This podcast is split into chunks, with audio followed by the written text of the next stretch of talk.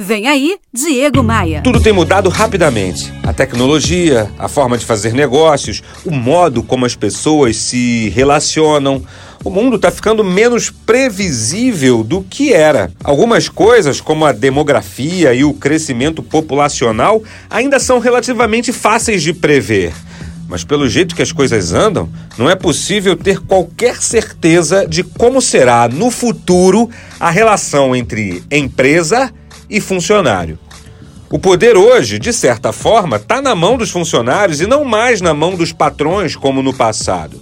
Isso faz parte da evolução que estamos vivendo, é louvável.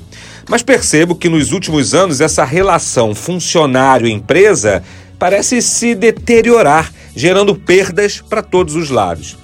Num passado recente, muito mais gente nutria um alto nível de apreço por sua empresa, pelo local do seu trabalho. Hoje, as reclamações, as críticas destrutivas, a negatividade predominam no ambiente corporativo. É para mim quase uma maldição que trava o crescimento das empresas.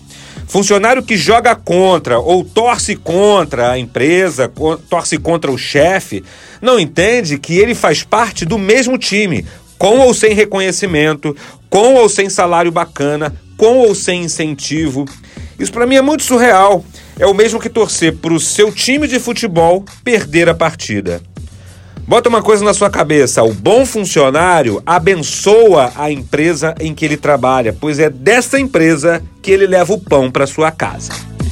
Todo o meu conteúdo está disponível para você em diversas plataformas: podcasts no Spotify, vídeos no YouTube, textos no blog. Faz assim, ó. Acesse agora diegomaia.com.br, clique nos ícones desses serviços e também nos ícones das minhas redes sociais e me adicione.